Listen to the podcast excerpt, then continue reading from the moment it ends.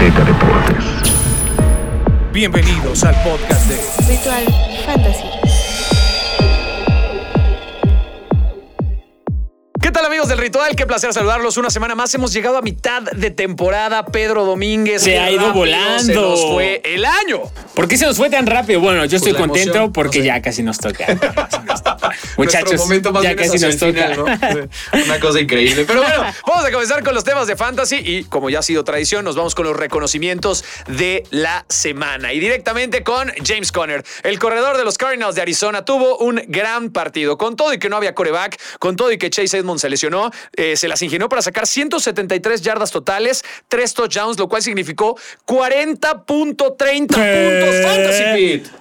Una bestialidad. También lo que hizo Jonathan Taylor. Se nos está olvidando el juego porque fue el jueves. Sí, pero es parte ya. de esta semana. Jonathan Taylor, recuerdo. 190 yardas, dos anotaciones, seis juegos seguidos superando las 100 yardas, sean por recepción o sean por acarreo. La verdad, Jonathan Taylor, más de 30 puntos, lo está haciendo de una forma fantástica. Creo que va a ser el que ocupe el trono de Derrick Henry esta temporada, nada más. Sí. En cuanto al título de más yardas por acarreo, El problema es que Indianapolis no compite. efectivamente. Bueno, pero él lo está haciendo muy bien. Sí, lo hace muy bien. Vámonos del otro lado del ovoide directamente con Josh Allen, pero este no es el coreback, Pedro Domínguez. El que le ganó al Este falso Josh El que golpeó al falso Josh Allen, el que interceptó al falso eh, Josh. Allen, al falso, no, al falso Josh Allen, terminó llevándose ocho tacleadas, una captura de coreback, una intercepción, un balón suelto recuperado para 33.60 puntos fantasy. ¿Y qué tal Micah Parsons? A mí me encanta cuando los puntos fantasy van acordes a la actuación real en la NFL. En esta actuación, el linebacker de los Cowboys,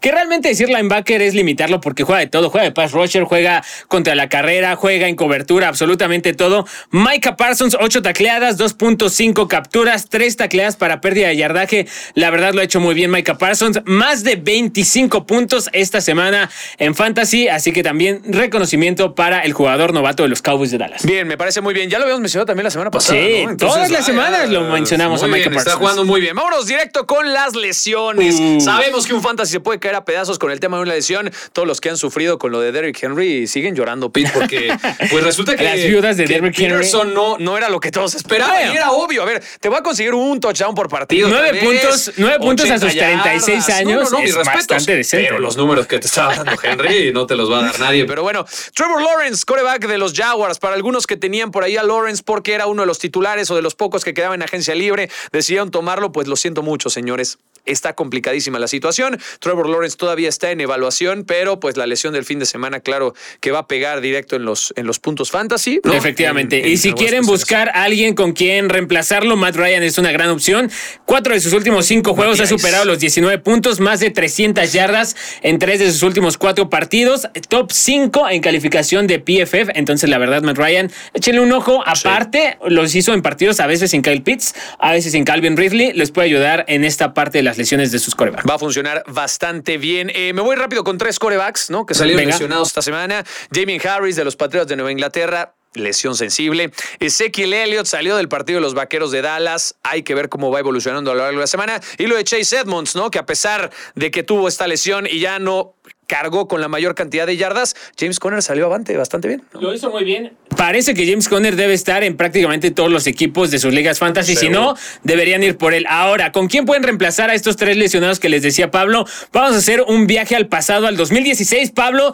Jordan Howard, de repente, en las últimas dos Sí, semanas, es el jugador con más toques de balón en la zona roja en las últimas dos semanas. No solo en Filadelfia, en toda la NFL. ¿No estamos vendiendo a Scott como maravilla. Estamos vestiendo a? Scott y a Kenneth Gainwell, pero bueno, Sí, tres touchdowns en los últimos dos juegos. Parece que Jordan Howard ya se estableció como el corredor número uno de los Eagles de Filadelfia. También deberían tomar a Sonny Michel. Salió tocado Darrell Henderson. Una vez que salió, Sonny Michel entró, tuvo touchdown, lo hizo muy bien y está claro que Sean McVay solamente quiere usar un corredor en caso de que la lesión de Henderson sea más grave de lo esperado. Sonny Michel es una gran opción. Y corredores de los Pats, salió también lesionado Ramondre Stevenson. Entonces, para ello, tendremos que tomar a Brandon Bolden en lugar de Damian Harris. Muy bien, pues ahí están las opciones Vámonos directamente con los jugadores que hay que buscar esta semana, los que hay que tratar de cambiar porque simplemente no están dando puntos, pero todavía tienen algo de valor. Para mí, desde el punto de vista, el Moore, lo que está haciendo con los Jets, es muy importante ya van en su tercer coreback y aún así está Es una fábrica de hacer corebacks. Una fábrica de hacer corebacks, definitivamente.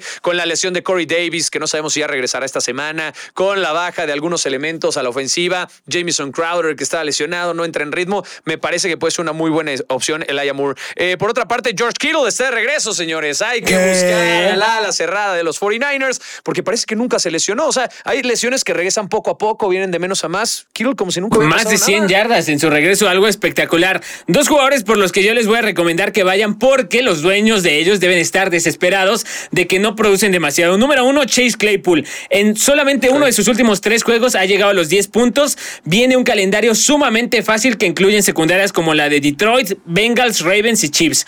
Otro jugador que también ha rendido muy poco en los últimos tres partidos, Mike Williams, después de ser top 5 en las primeras semanas, tuvo una lesión, pero no ha alcanzado las 60 yardas en los últimos tres juegos. Tengan en cuenta que fue contra defensas difíciles como Ravens, como Pats y como Filadelfia. En snaps comparados con Keenan Allen están muy parejos, así que yo espero que Mike Williams tenga un rebote en la parte final de la temporada. Es un buen momento para comprarlo barato. Bueno, pues rapidísimo que ya no está apurando la producción. Eh, buenos matchups de esta semana. Me voy con Ravens contra Dolphins, Steelers contra Lions, Cardinals contra Panthers y Chiefs contra Raiders. Box contra Washington, las dos defensas permiten bastantes yardas. Vikings, el juego terrestre contra los Chargers y Colts contra Jaguars. También todos sus jugadores de Indianapolis van de titular esta semana. Y van a dar puntos. Vámonos rápido con la dinámica final para todos ustedes. Posible cuadro titular para esta semana. Pete, rápido, te voy a hacer las preguntas. Venga. Ben contra Lions o Kirk Cousins contra los Chargers? Decía que viene un calendario muy fácil para enfrentar a las defensivas por parte de Steelers, así que me quedo con Ben Roethlisberger. Yo también me quedo con Big Ben. Kirk Cousins no está lanzando bien. Miles Gaskin contra los Ravens o Cordarrelle Patterson contra los Vaqueros de Dallas. Patterson no sé cuándo se le va a acabar esta racha mágica que, tiene.